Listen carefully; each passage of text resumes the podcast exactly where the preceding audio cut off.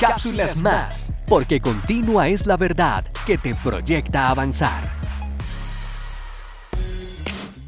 Job 33:14. Dios nos habla una y otra vez, aunque no lo percibamos. Por momentos creemos que Dios solo habla con algunos, dejando a un lado la realidad que Él habla a cada uno de sus hijos, solo que debemos percibir y entender las muchas maneras como Él habla a nuestras vidas. No es que el Señor no nos hable, solo que debemos percibir un poco más las maneras como Él se comunica con nosotros. Estoy seguro que hoy te está hablando. Bendiciones.